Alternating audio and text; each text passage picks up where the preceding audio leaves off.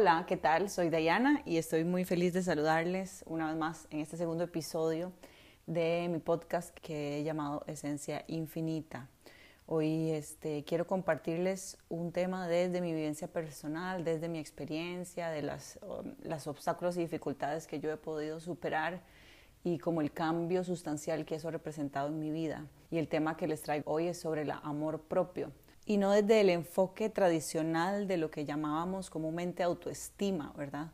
Que la autoestima está bastante más basado en logros externos, en si yo me siento bonita o no me siento bonita, en si yo me siento capaz o no me siento capaz, entre si soy muy tímida y retraída o si soy extrovertida, si siento que, que yo puedo lograr, si tomo riesgos, si, si me siento satisfecha con, con la persona que yo soy, cómo me expreso, cómo hablo, en fin, está como bastante enfocado en, en, lo externo, en cómo yo me relaciono con el mundo, en cómo yo me veo físicamente, en cómo yo me considero intelectualmente, etc.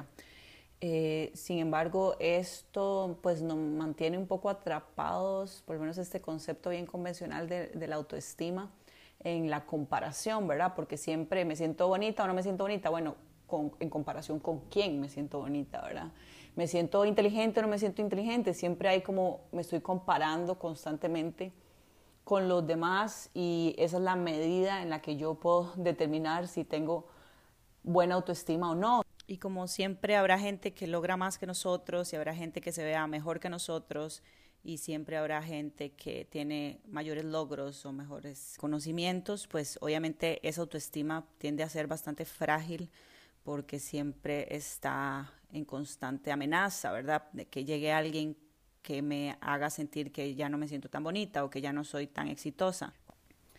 Y este amor propio que representa valorarme, amarme, respetarme tal y como soy hoy, sin querer cambiar nada de mí, aceptando cada defecto, cada debilidad. Eh, es como yo siento que se manifiesta el amor propio, ¿verdad? Es el dejar de esperar que yo sea diferente de como soy, que yo luzca diferente de como soy, que yo tenga más y más cada vez, más logros, más títulos, más reconocimiento, ¿verdad? Ya está fundamentado en, una, en un estado de plenitud porque me reconocí a mí misma a un nivel más profundo. Em, y aunque es difícil hablar, poner en palabras, es un tema complejo lo que estoy hablando del amor propio, de lo que es y cómo sucede, si puedo traducir en palabras cómo se expresa, cómo se siente vivir en ese estado de amor propio.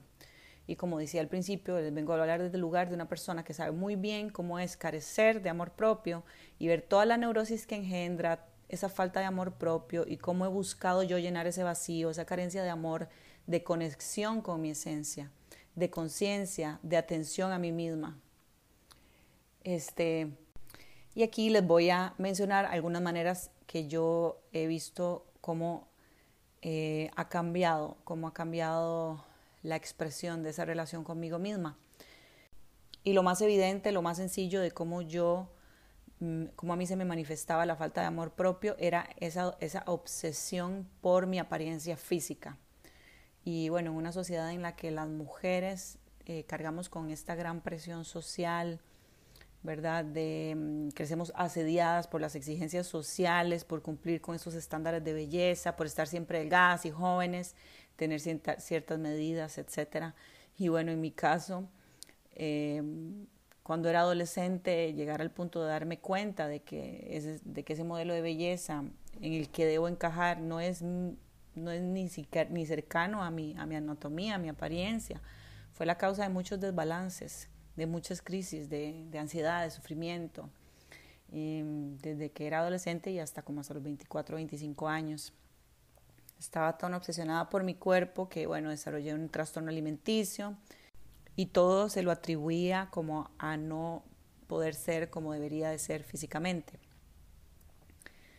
Este, la obsesión era tal eh, que, por ejemplo, si, no sé, por ejemplo, cuando algún novio de la época o algún chico que me gustaba, no sé, rompía conmigo o me rechazaba o lo que sea, yo siempre se lo atribuía a que esa persona me rechazaba o me abandonaba porque yo no estaba suficientemente bonita y seguramente él quería a alguien que se viera mejor que yo. Y en realidad lo que había de fondo era como esta sensación de no ser lo suficiente que yo personalmente proyectaba en mi imagen física. No soy suficiente, mente bonita, pero sé que otras personas lo pueden eh, proyectar en otras áreas de su vida, como no soy lo suficientemente inteligente o extrovertida o mi personalidad no es agradable. O sea, al final es como más como el vacío que hay adentro de sentirnos que no somos lo suficiente y muchas veces pues en las mujeres se proyecta en la parte física, en los hombres en los aspectos profesionales o en algunas mujeres también en temas de personalidad, o sea, cada uno lo proyecta, pero al final el vacío que está de fondo es el mismo. Em, pero sí, como que le hemos dado toda la relevancia a eso, como, ¿verdad? Precisamente por esa falta de, de amor propio, de sentir que ya somos lo suficientemente valiosos, ya como somos, como nos vemos hoy, que no necesito perder un gramo más para aceptarme como soy, o que el cambio que debo hacer no está en mi cuerpo, ¿verdad? Yo no puedo decir que ese sea un tema superado para mí, no hay un solo día en el que yo no mire el espejo, eh, no hay, ¿verdad? Y, y, y aún me sigue importando mantener mi peso y estar delgada y verme bien, no puedo negarlo, pero Hoy ya no me limito para comer lo que quiero comer, hoy como lo que quiero y a la hora que quiero, aunque trato de comer bien por un tema de salud también, para cuidar mi cuerpo, porque siento que es lo más amoroso para mí. Eh, me gusta hacer ejercicio y lo disfruto y lo hago cuando lo quiero hacer y cuando no lo quiero hacer, pues no lo hago. O sea, ya, digamos, como que ya eso no es lo que dirige mi vida, ya no como solo en función de si esto me suma calorías o no o ya no hago ejercicio solo pensando en bajar de peso o, tonificar aquí o esto o lo otro, sino en disfrutar, en el disfrute que, que tiene la vida ahora para mí, es la prioridad por encima de mi apariencia. Entonces yo creo que ese ha sido un cambio bastante importante. Este, y bueno, se combina un poco con el, con el segundo aspecto que les quiero mencionar y es que también como yo a mí me ha costado tanto aceptarme como soy, digamos, es un poco, es bastante inconsciente esto, ¿verdad?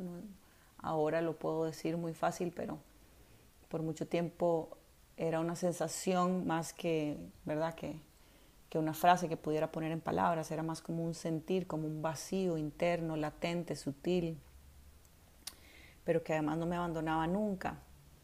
Y entonces era muy común para mí tender a buscar una pareja, una persona que me haga feliz y que me dé lo que yo misma no me podía dar.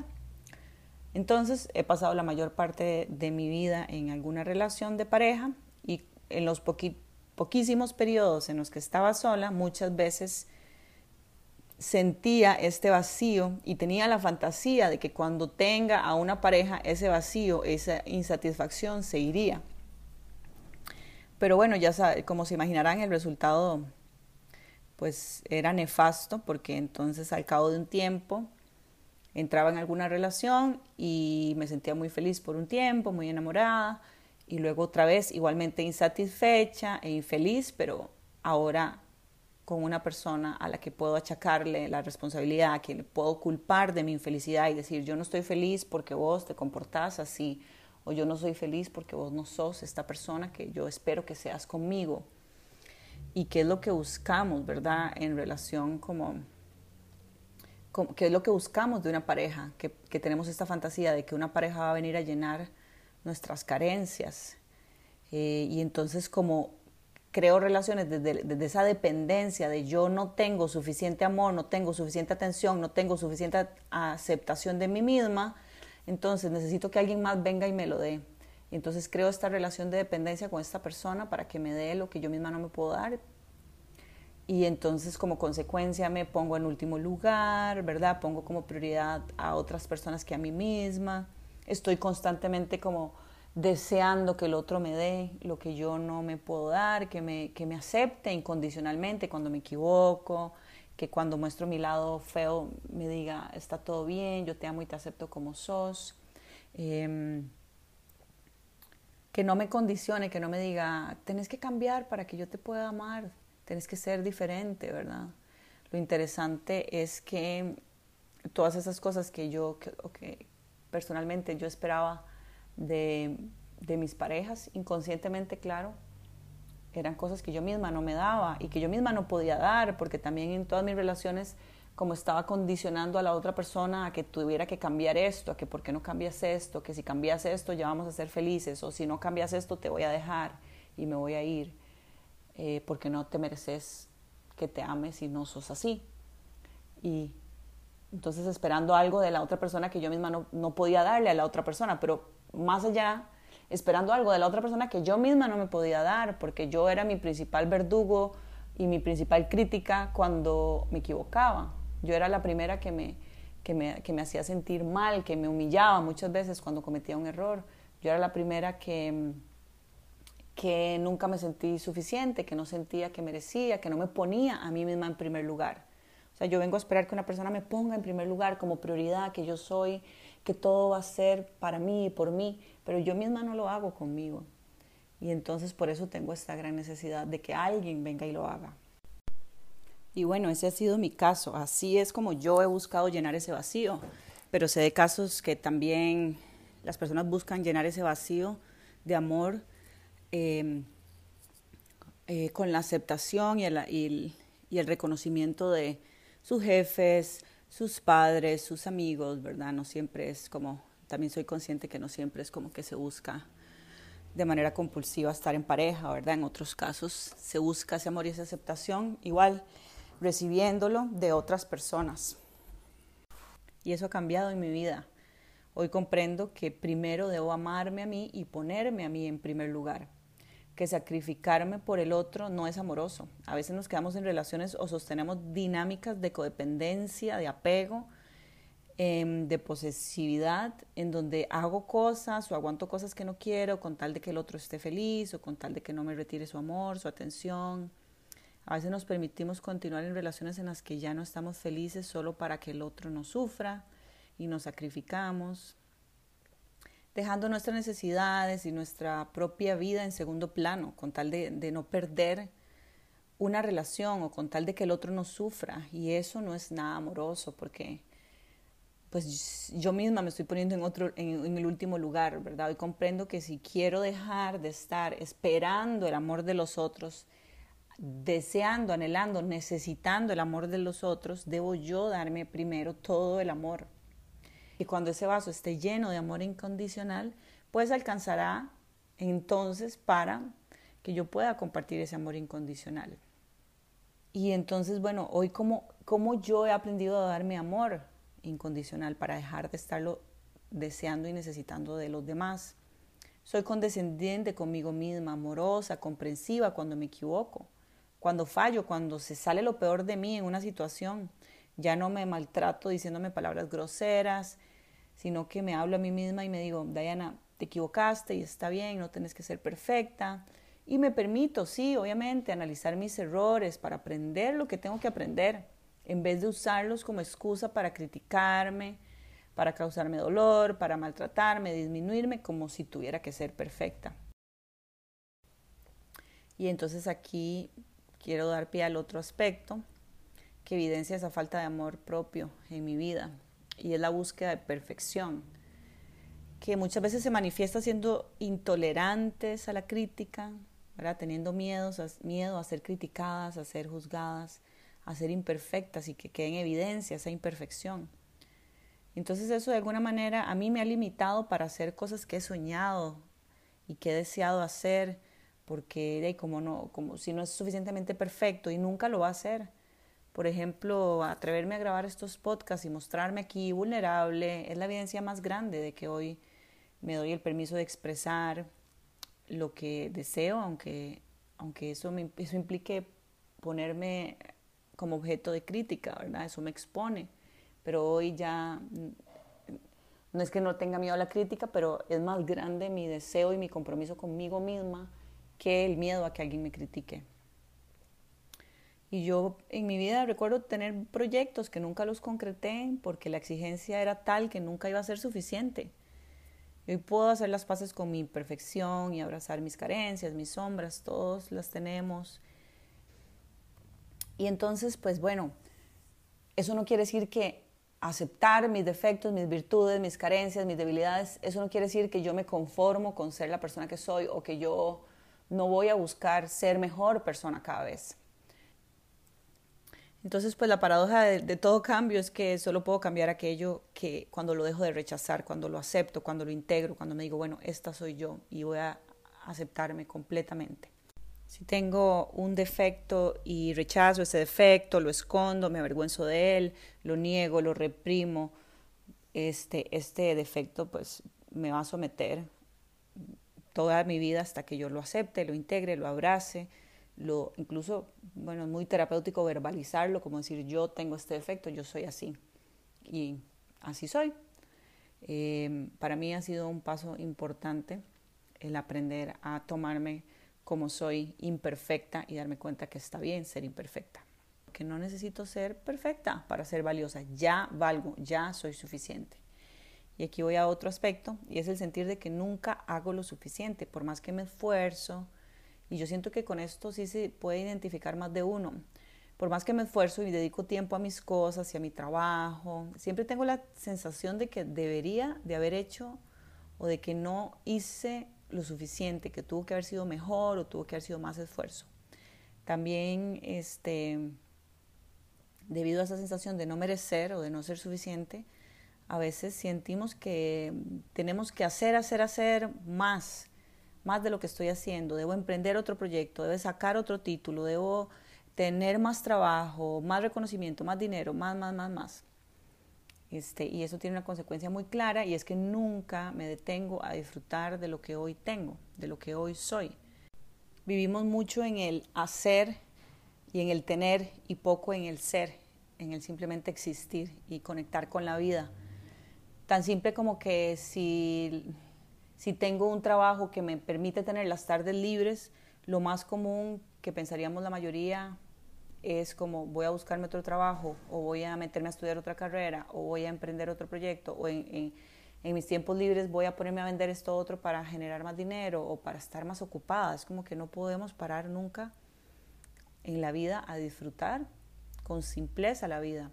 Pero no, no hablo necesariamente de irse a un hotel cinco estrellas eh, cada fin de semana, sino más bien como que cada día tenga esa cualidad de presencia y de conciencia y de atención al presente y de disfrute, de sentir que ya hoy merezco disfrutar la vida que tengo.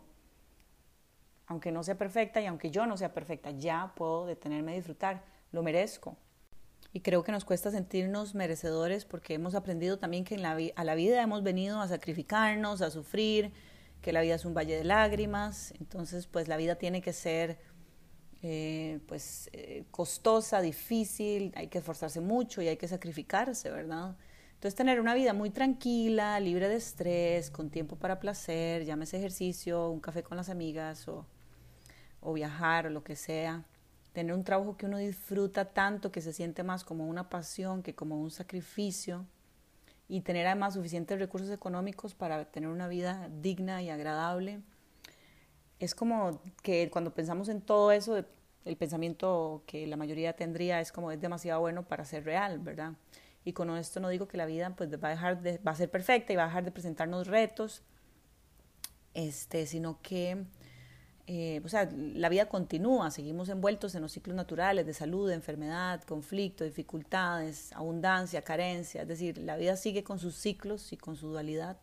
Y tampoco digo que vamos a entrar en un estado permanente de absoluta dicha y felicidad y éxtasis, pero sí creo que la vida puede llegar realmente a ser algo que podemos disfrutar. Disfrutar, celebrar, agradecer, agradecer a la vida por lo que nos da, agradecer a la vida por lo que nos quita, sentirnos merecedores de una vida feliz, llena de disfrute, abundancia, plenitud es algo que llega cuando descubrimos nuestra naturaleza esencial y es que no vinimos a esta vida a sufrir y a sacrificarnos, sino que somos también co-creadores, estamos creando realidad, venimos también a, a encontrar esa esencia en nosotros, a disfrutar, a aprender, a vivir y a recordar quiénes somos en esencia. Y solamente cuando nos sentimos merecedores de una vida así, que se pueda disfrutar, entonces esa vida empieza a exteriorizarse, pero es algo que viene de adentro y luego se comienza a manifestar en lo externo. Y también tengo la certeza de que así como yo merezco, así como yo hoy ya soy lo suficiente, aún siendo imperfecta, y eh, he podido manifestar una vida muy agradable, llena de amor, llena de alegría, llena de disfrute. Estoy completamente convencida de que cada ser humano merece eh, ya, ya merece, merece el éxito, merece la prosperidad, merece la abundancia, merece tener tiempo para sí mismo, merece disfrutar día a día y que ya todos y cada uno podemos manifestar la vida que, que anhelamos. Solo es permitirnoslo, sentirnos merecedores, irnos observando y conectar más con nosotros, con nuestra esencia, con nuestro presente. Así es que bueno, les dejo esa reflexión. Les agradezco infinitamente por haber escuchado esto y espero tener uno pronto, en una semana o dos. Gracias de verdad, gracias por seguirme. Un abrazo.